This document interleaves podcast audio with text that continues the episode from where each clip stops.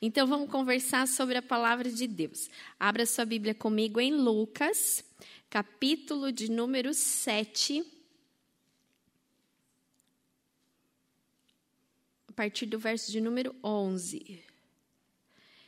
Lucas, capítulo de número 7. Evangelho de Lucas, capítulo 7, a partir do verso 11 até o verso de número 17, tá? Eu vou ler na nova versão internacional. Acharam? Amém? Então vamos lá. Logo depois, Jesus foi a uma cidade chamada Naim, e com ele iam os seus discípulos e uma grande multidão. Ao se aproximar da porta da cidade, estava saindo o enterro do filho único de uma viúva, e uma grande multidão da cidade estava com ela. Ao vê-la, o Senhor se compadeceu dela e disse: Não chore. Depois aproximou-se e tocou no caixão, e os que, os, e os que o carregavam pararam. E Jesus disse: Jovem, eu lhe digo, levanta-se. E ele se levantou, sentou-se e começou a conversar. E Jesus o entregou à sua mãe. Todos ficaram cheios de temor e louvavam a Deus. Um grande profeta se levantou entre nós, diziam eles. Deus interveio em favor do seu povo. Essas notícias sobre Jesus espalharam-se por toda a Judéia e regiões circunvizinhas. Amém? Vamos orar mais uma vez? Pai, nessa tarde nós estamos aqui para ouvir tão somente a tua doce voz. A tua palavra que nós lemos, ó Deus, que ela entre no nosso coração, que ela entre na nossa mente, ó Pai, que o Senhor possa nos iluminar com teu Santo Espírito e que nós possamos sair daqui edificados, edificadas na tua palavra, no teu recado para nós nessa tarde, ó Pai. Fica conosco, dirige o nosso pensar, dirige o nosso falar e que eles sejam agradáveis a ti é essa nossa oração em nome de Jesus. Amém. Amém. Vou dar uma pausa agenda,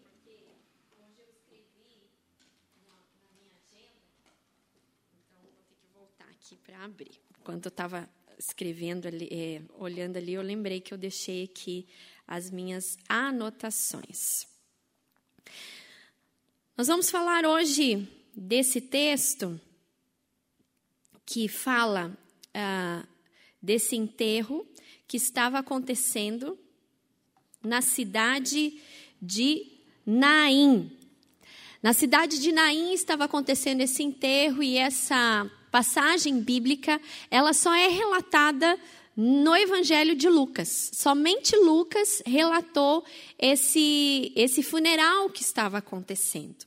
Naim significa charmosa, significa charmosa. Olha que bonito o nome da cidade. Às vezes a gente não leva muita fé, né? No que ela diz, mas ela significa charmosa ou graciosa. E alguns comentaristas, alguns estudiosos falam que essa cidade existe até hoje. Mas o que nos chama a atenção a respeito dessa passagem é que ah, o funeral ou o cortejo do funeral já estava para fora da cidade. Algumas coisas me chamam a atenção e eu gosto desses detalhes porque a gente percebe como o nosso Deus é um Deus cuidadoso. Como Jesus é, se preocupa com cada detalhe e como ele age no momento certo. Ah, Jesus estava passando com, com os discípulos e os outros que acompanhavam por fora da cidade. Isso indica que se Jesus tivesse passado por dentro da cidade, dependendo do horário, não se cruzariam. Né? Então, nós podemos também interpretar dessa forma como as coisas aconteceram, nos levam a crer que aquele momento seria um momento especial, não só da, na vida daquela mãe na vida daquela viúva, mas também na vida de todos que estavam ali. Então, em primeiro lugar, o que me chama atenção nesse texto é que Jesus vê o sofrimento. Jesus viu o sofrimento daquela mulher. O texto fala que quando ele olhou, ele a viu e ele disse: Não chores. Ele ficou com pena dela, diz o texto. Diz o texto que ele ficou se compadeceu da situação daquela mulher. Por quê? Porque ela era viúva. Já tinha perdido seu marido, já vinha de uma história de perdas, já vinha de uma história na sua vida de luto. E agora, nesse momento, então, ela chora a morte do seu único filho. Pensa na dor. Você que já perdeu alguém na sua vida, você sabe o quão difícil é esse momento o momento da despedida, o momento do cortejo. E aqui ela se vê novamente nessa situação. Perde o seu único filho. Naquela época, a família, a mulher que dava luz a um filho, homem, era sinal da bênção do Senhor. E aqui, então, ela está totalmente desesperançada, vivendo aquela dor de novo. E Jesus, então, ao observar aquele cortejo, ele vê o sofrimento daquela mulher. E com certeza sabia da sua história. E ele chega até ela e não fala ah, nem o porquê, porque nessas horas a gente não pergunta porquê, né? A gente chora junto. Mas Jesus se compadece dela e ele fala: Não chores. Não chores. Jesus, ele vê o nosso sofrimento. Ele conhece a nossa dor. Ele não está alheio às nossas lágrimas, às perdas que nós sofremos. Se perder um marido já é difícil, perder um ente querido já é difícil. Pior ainda é perder um filho. Nós temos mães aqui uma mãe aqui que já, né, mães que já perderam o filho e sabem que é uma dor muito grande. E ela não tinha mais ninguém. O texto não fala, comentaristas não falam se ela tinha família, mas ao que tudo indica e, e pela nossa, pelo nosso próprio sentimento humano, nós podemos imaginar o quanto ela estava se sentindo desesperançada, o quanto ela estava se sentindo sozinha, o quanto ela estava se sentindo caminhando nesse, num, talvez imaginando que o caminho dela fosse um caminho de sofrimento. Mas Jesus, ele simplesmente poderia ter passado, continuado a sua viagem, mas ele não poderia fazer isso. Ele não poderia ficar de mãos atadas, ele não poderia ver aquelas coisas acontecendo, aquela mulher sofrendo e de repente não intervir naquilo. Então ele chega, se compadece dela, e nós entendemos aqui a natureza tentrópica de Jesus, em que ele era 100% humano, mas 100% divino. Sofre com ela como também ah, na, na passagem de Lázaro, em que relata que Jesus chorou. Com certeza, o texto não fala, mas nós podemos imaginar que o coração de Jesus também estava dolorido nessa hora. Porque eu acredito num Deus que chora quando nós choramos também. Que se preocupa, com o nosso estado, senti nosso estado emocional, com os nossos sentimentos. Ele conhece o nosso coração, a palavra fala que ele sonda. Então eu quero falar para você que esse mesmo Jesus, que viu aquele cortejo, que viu aquela mulher chorando, que viu aquela mãe a caminho ah, para sepultar o seu único filho, Jesus se compadece da dor dela e Jesus fala: Não chores, da mesma forma que Ele olha para nós, para as nossas lutas, para os nossos, nossos momentos difíceis da nossa vida.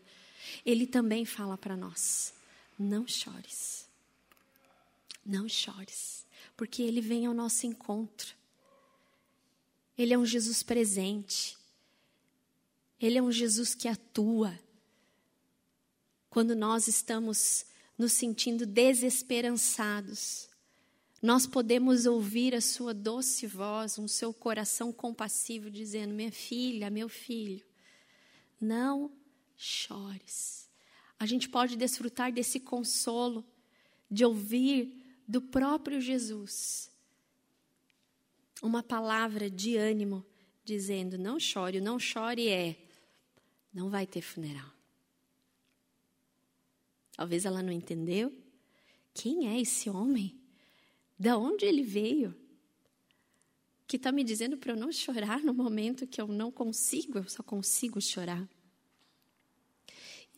E então, quando Jesus fala a ela, então é, a, eles param o cortejo. E tudo indica que o cortejo estava próximo do, sepulta, do, do, do cemitério. Porque, como eles estavam indo para fora da cidade, então é, tudo indica que já estava próximo àquela hora. E essa hora é a hora terrível, não é? A gente observa as pessoas ah, nos funerais e quando se fecha o caixão, e começa tudo aquilo, aquilo é uma aquilo destrói. Parece que começa a cair a ficha, né? E é bem nessa hora que Jesus chega, toca no caixão e diz: Menino, ou moço, em outras traduções, levanta. Jesus intervém no nosso caminho que parece um caminho de sofrimento.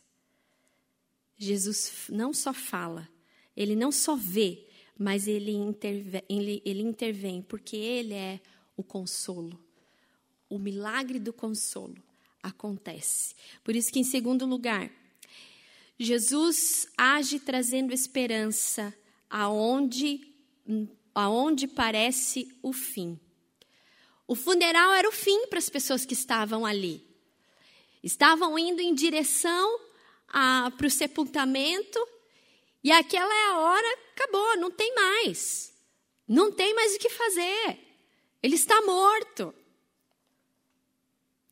E então Jesus chega naquela hora, então toca e diz aquelas palavras, palavras de poder, dando, mudando todo tudo aquilo que tanto a mãe quanto aquelas pessoas que estavam ali esperando.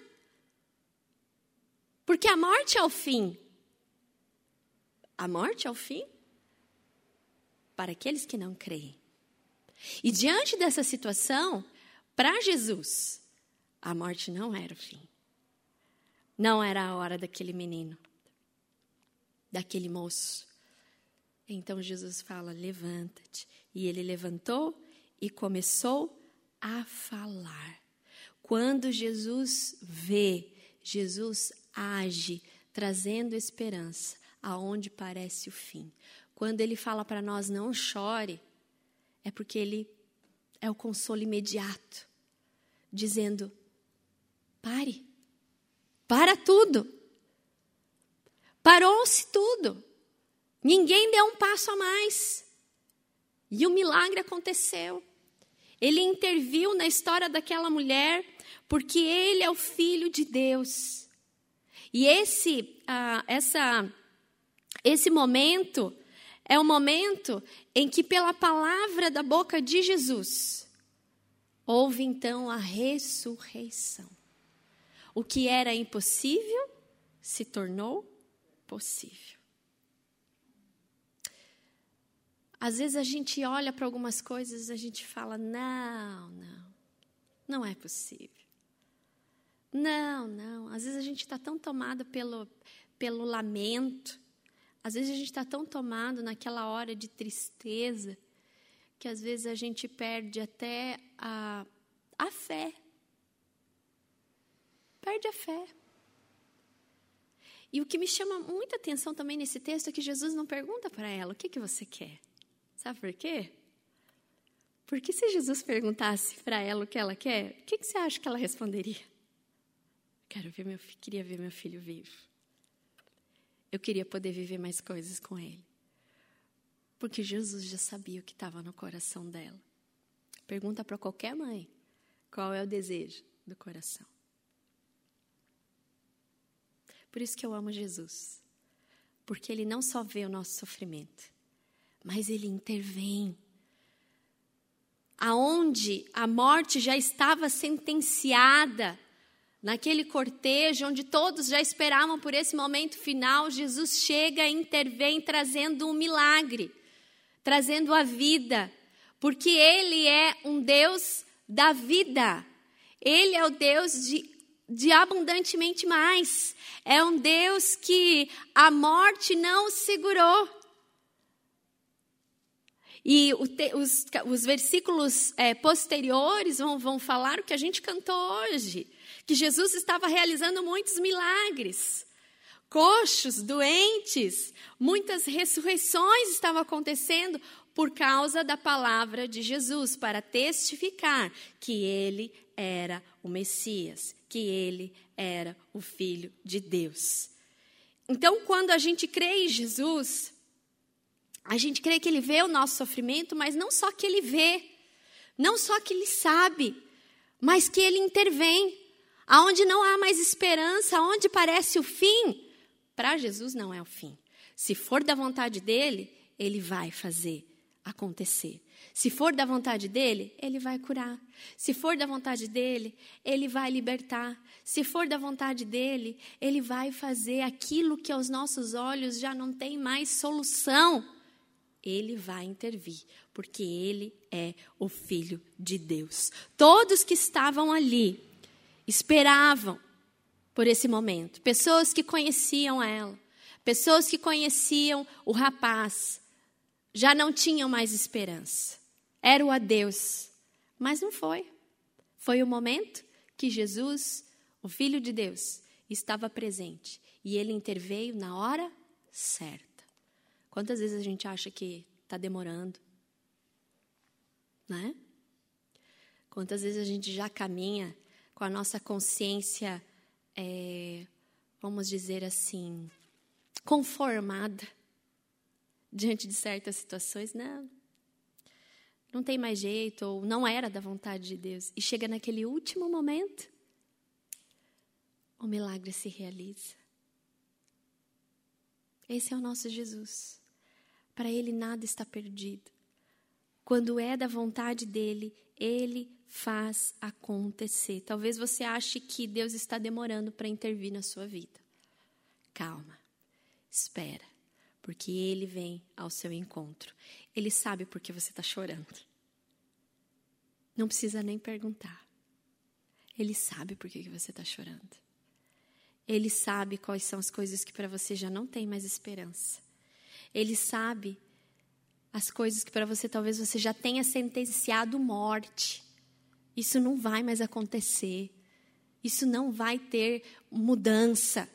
Isso, esse caminho, o meu caminho é um caminho de sofrimento. Não. Aqui, pela palavra de Deus, nós entendemos que Ele é um Deus que intervém na nossa história com poder. Ele nos surpreende. Então, abra os seus olhos. Não podemos limitar a Deus. Eu preguei isso domingo sobre a incredulidade. Quando nós incorremos em incredulidade, nós não alcançamos as promessas. Elas ficam para trás. E não só isso, porque há uma diferença entre incredulidade e dúvida. No caso lá dos doze espias, foi incredulidade, não foi dúvida. Foi incredulidade, porque os caras colocaram os pés na, na terra prometida. E não, não, não acreditaram que seria deles. A dúvida é quando muitas vezes eu oro achando que não vai acontecer. Agora, quando eu estou vendo o negócio acontecer, tem que ter fé, tem que acreditar. No caso dessa mulher, Jesus não perguntou nada, porque ela poderia até mesmo falar: Eu gostaria de ver meu filho vivo, mas isso é impossível, ele já está aqui no caixão, você não está vendo? Mas Jesus então realiza aquele milagre: o menino senta e começa a conversar. Eu queria muito saber o que, que ele estava falando. Esse negócio de homem escrever a Bíblia dá nisso, né, gente? Se fosse mulher, tava com tudo nos mínimos detalhes, com vírgulas e com espirro, até se ele deu um espirro na hora que ele levantou, né? Mas a palavra de Deus é perfeita, então ela está escrita aquilo que nós precisamos saber, né? Mas ali diz que ele conversou. Talvez ele levantou e olhou e falou: Mãe, o que, que aconteceu? Não é? Que sonho foi esse? Ela não deve ter falado nada. Eu acho tão bonito quando Jesus pega e aqui fala que Jesus entrega a ele a sua mãe. Imagina a alegria dessa mulher, né? Foi muito agraciada por Deus de ver o filho morto, mas que naquela hora estava vivo nos seus braços. Isso nos lembra a parábola do filho pródigo, né? O meu filho estava morto, mas agora vive. Jesus ele age trazendo esperança aonde parece ser o fim. O que parece ser o fim para você? O que tem feito você chorar? O que tem feito você a olhar diante da situação que você está vivendo e a olhar com desesperança e seguir em frente? Não é isso mesmo. Estou conformado. Peça para Deus intervir. E creia que até o último momento o milagre pode acontecer. Até o último momento, o milagre pode acontecer. Em terceiro lugar, Jesus ele vê o nosso sofrimento. Jesus ele age trazendo esperança onde parece o fim, e Jesus faz aquilo que é extraordinário acontecer. Ele toca, ele fala, ele faz todos pararem o menino se levanta e ele devolve o filho. Filho, ah, não só ah, naqueles tempos, mas filho, biblicamente, é, significa promessa do Senhor. Significa bênção do Senhor. E eu, depois que fui mãe, é que eu realmente entendi o que, que aquele versículo da palavra quer dizer, que os filhos são herança do Senhor. Porque não adianta você ter você pode ter todos os bens do mundo. Você pode ter as pessoas mais queridas do mundo. Mas se, se Deus te deu um filho e aquele filho não está mais com você, é um rombo. Não é?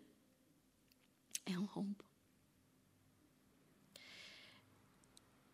E aqui Jesus devolve a bênção para ela, restaurando a sorte dela. A Bíblia fala que ele transforma o nosso lamento em dança. Esse é o nosso Jesus que faz o extraordinário acontecer. A Bíblia não fala do que, que aquele menino morreu. A Bíblia não fala uh, de tratamentos que ele fez. Se foi uma morte súbita, se não foi. Se ela levou a curandeiros, a médicos da época, não fala. Mas o médico dos médicos apareceu e trouxe vida. Trouxe não só a vida do filho, mas para nós hoje, às vezes algumas pessoas perguntam, né? Puxa, esse Jesus que ressuscitou, por que, que ele não ressuscita mais? Por que, que a gente vê tantas pessoas morrendo? Esses milagres a respeito da ressurreição, isso é o que eu creio tá? É o prenúncio daquilo que iria acontecer com Jesus. Jesus realizava as ressurreições já como prenúncio da sua própria ressurreição, de que aquilo seria possível, de que ele ressuscitaria ao terceiro dia. Essa foi a primeira ressurreição que Jesus realiza. E ele realizou para testificar ao povo que ele era o filho, que ele era aquele predito que iria vir e salvar toda a nação. Agora, olha que lindo para o seu texto, não sei se você reparou. O povo viu aquilo acontecer, aquele milagre extraordinário acontecer uh, diante dos seus olhos, e o que, que eles fizeram? Glorificaram a Deus, louvaram a Deus. Mas eu gosto da outra versão, a, a versão corrigida, acho que na, na Almeida também diz assim. Na minha, a, a linguagem de hoje, diz assim, ali no verso uh, de número 16, final. Todos ficaram com muito medo ou com muito temor, né? E louvaram a Deus, dizendo: Que grande profeta apareceu entre nós! Deus veio salvar o seu povo. Está entendendo o porquê da ressurreição? E na outra tradução, acho que se não me engano na corrigida, eu tirei um, um print aqui, eu achei linda essa parte final que eles falam. Uh, um grande profeta se levantou entre nós e Deus visitou o seu povo. Que bonito. Deus visitou o seu povo. Eles reconheceram que o próprio Deus estava entre eles, que ele não era só um profeta, que ele não era qualquer profeta da época, mas que Deus, Deus estava ali presente, visitando com sinais e milagres. Ele faz o extraordinário acontecer diante dos nossos olhos. Aquilo que parece perdido foi feito, foi realizado pelo poder e pela presença do próprio Deus. Por quê? Porque ele é aquele que a palavra fala lá em Apocalipse, que ele enxuga a lágrima dos nossos olhos. Ele enxuga toda a lágrima dos nossos olhos. Ele nos visita. Quando Jesus foi aos céus, ele disse: Vocês não ficarão órfãos, porque eu enviarei o meu consolador, que é o Espírito Santo de Deus.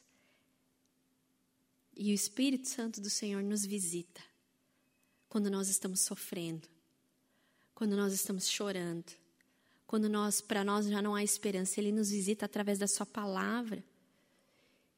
E ressurge dentro de nós as suas promessas, as suas bênçãos, e ele nos dá aquilo que nós precisamos. Da mesma forma que Jesus entrega à mãe o filho, que era algo que ela queria, Jesus ainda hoje entrega aquilo que nós precisamos: a bênção, o consolo, o conforto que nosso coração necessita, a bênção que nós desejamos, Ele pode realizar, Ele vai entregar. Deus vai visitar você. Amém? E esse Deus que visitou está falando para você hoje: não chore. Não chore. O extraordinário vai acontecer, porque Deus visitou o seu povo e Deus sempre nos visitará. As palavras de Jesus manifestam o seu imenso amor, o seu intenso amor e poder por nós. Que os nossos olhos, que os nossos ouvidos estejam abertos para ver, para ouvir e para glorificar e dizer: Deus me visitou. Eu estava passando por essa situação, mas Deus me visitou através da palavra. Deus visitou trazendo livramento. Deus me visitou, me respondeu. E eu vi o extraordinário acontecer diante dos meus olhos, porque a presença de Jesus, nele nós temos tudo o que nós precisamos. Eu estava conversando com uma pessoa agora há pouco e a pessoa falou assim: que falei, o que, que foi? O que, que você está agitado? O que, que você está assim preocupado? Ah, não, estou chateado. Por quê? Porque está faltando tudo. Eu falei: não, não está faltando tudo. Está faltando tudo. Eu falei: não, está faltando Jesus? Não, Jesus não. Eu falei: então, não está faltando tudo. Porque se a gente não tem Jesus, aí falta tudo. Agora, quando a gente tem Jesus ao nosso lado, nós temos tudo o que nós precisamos. E no momento certo, Ele faz o milagre se realizar. Amém? Nele nós temos conforto, consolo e vemos o seu poder sendo operado diante dos nossos olhos para todos verem e a gente poder testemunhar daquilo que o Senhor fez por nós. É como aquela canção que nós cantamos. Porque Ele vive, posso crer no amanhã.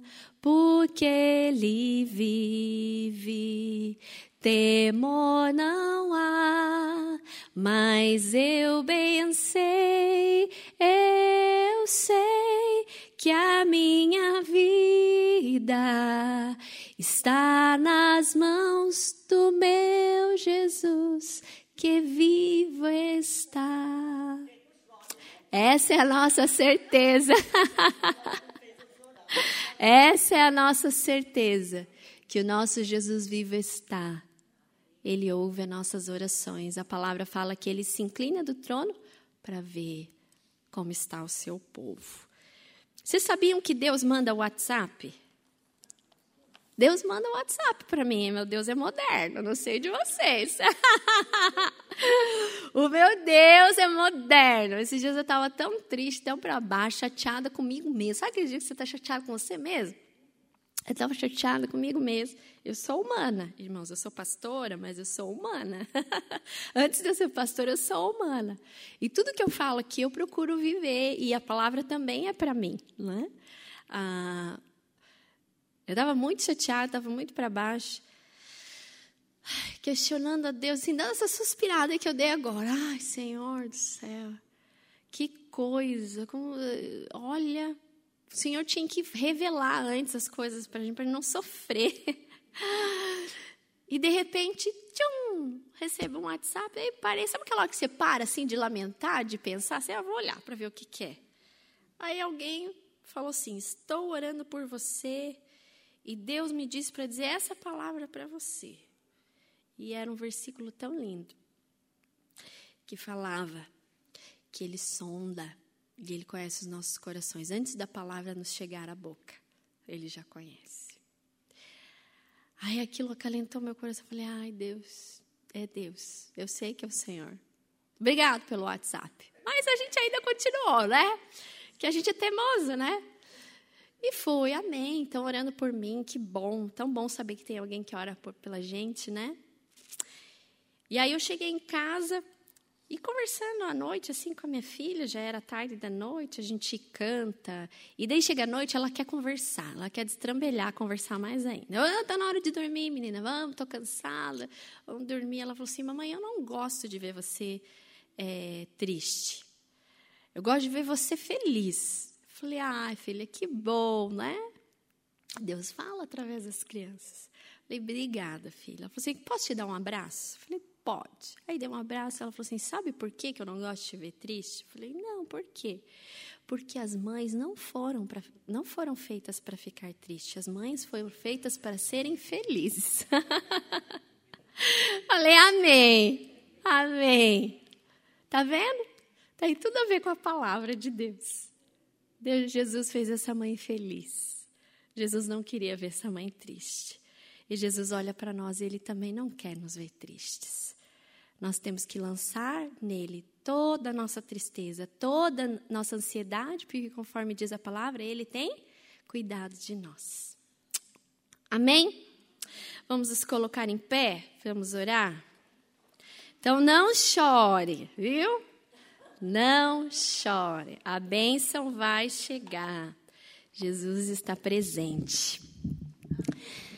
Obrigada, Senhor, por essa tarde tão boa na tua presença, pelos testemunhos maravilhosos que nós ouvimos da parte do Senhor na vida dessas irmãs, na vida dos seus queridos, ó Pai. Obrigado porque nós sabemos que tu és um Deus que ouve o nosso clamor, que tu és um Deus que vê o nosso sofrimento, ó Pai. E o Senhor sabe qual é o sofrimento de cada irmão, o que tem feito chorar, o que tem feito se lamentar, o que tem feito perder as esperanças. Ó Pai amado do céu, eu te peço, ó Deus, que pelo teu poder, pela tua palavra, o milagre, o extraordinário aconteça na vida dessas irmãs, ó Pai. Seja qual for o pedido, ó Pai, nós cremos, segundo a tua palavra que diz, que para ti nada é impossível, ó Pai. Agindo o Senhor, quem impedirá, ó Pai? Não somos nós que queremos impedir o teu agir. Não deixe, ó Deus, a nossa pequena fé, ó Deus, impedir o teu agir, impedir o teu milagre, impedir o teu poder, ó Pai. Assim como a morte não impediu que aquele milagre fosse realizado. Reaviva, restaura, é, ressurja, Deus, dentro de nós a fé e a esperança no Senhor, ó Pai. Porque Tu és um Deus que faz sinais miraculosos ainda hoje. Porque Tu és o mesmo ontem, hoje e será eternamente. E na tua, na tua existência, nós pautamos a nossa fé. Sabemos que o Senhor vive e que o Senhor caminha conosco, ó Pai. E no tempo certo o Senhor fará as tuas bênçãos na nossa vida, ó Pai. Acolhe cada dor, enxuga cada lágrima, dá força a cada irmã, segura firme na mão de cada uma delas, ó Pai. E que no tempo certo, ó Deus, elas possam testemunhar como esse povo testemunhou, dizendo: Louvado seja o Senhor, Deus nos visitou, Deus visitou o seu povo. Glória, pois pois, eternamente a Ti, que ainda hoje visitas as nossas vidas, as nossas casas e as nossas famílias, ó Pai. Muito obrigado, ó Deus, pela Tua presença interventora no nosso meio, ó Pai. É o que nós oramos já agradecidos e pedimos, caminha conosco. Essa é a nossa oração em nome de Jesus. Amém. E que a graça, o amor de Deus, o nosso Pai, a comunhão, a consolação do Espírito Santo de Deus, repouse sobre a sua vida, sobre a sua família, hoje para todo o sempre. Amém.